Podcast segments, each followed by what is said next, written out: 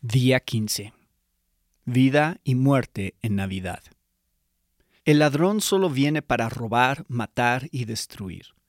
Yo he venido para que tengan vida y para que la tengan en abundancia. Juan 10:10. Justo cuando estaba por empezar a escribir este devocional, recibí la noticia de que Marion Newstrom acababa de fallecer. Marion y su esposo Elmer fueron miembros de nuestra iglesia Bethlehem por mucho más tiempo que el tiempo de vida de la mayoría de nuestros miembros. Ella tenía 87 años y ellos tenían 64 años de casados. Cuando hablé con Elmer y le dije que se fortaleciera en el Señor y no se diera por vencido frente a la vida, él respondió, Él ha sido un verdadero amigo. Oro para que todos los cristianos puedan decir en sus últimos momentos de vida, Cristo ha sido un verdadero amigo.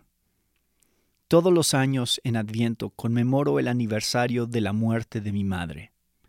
Ella perdió la vida a los 56 años de edad en un accidente de tránsito mientras viajaba en un autobús en Israel.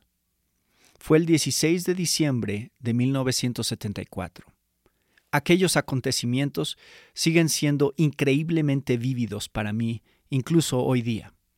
Si me lo permitiera, las lágrimas correrían con facilidad por mi rostro al pensar, por ejemplo, que mis hijos nunca llegaron a conocerla. El entierro fue el día siguiente a Navidad. Cuán preciosa fue esa Navidad.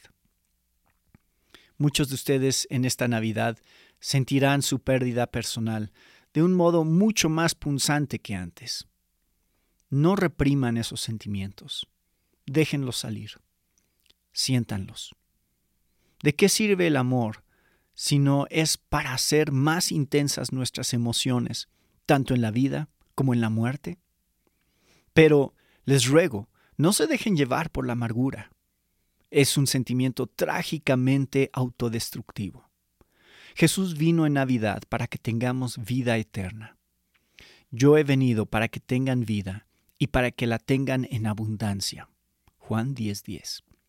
Elmer y Marian habían conversado acerca de dónde pasarían los últimos años de su vida. Elmer me dijo, Marian y yo acordamos que nuestro último hogar sería en la presencia del Señor. ¿Están ansiosos por su hogar? Parte de mi familia vendrá a mi casa a estas fiestas. Es una linda sensación.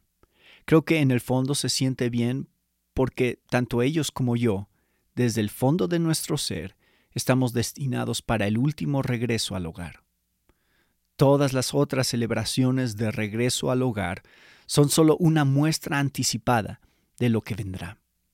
Y estas muestras son buenas, a menos que se conviertan en sustitutos.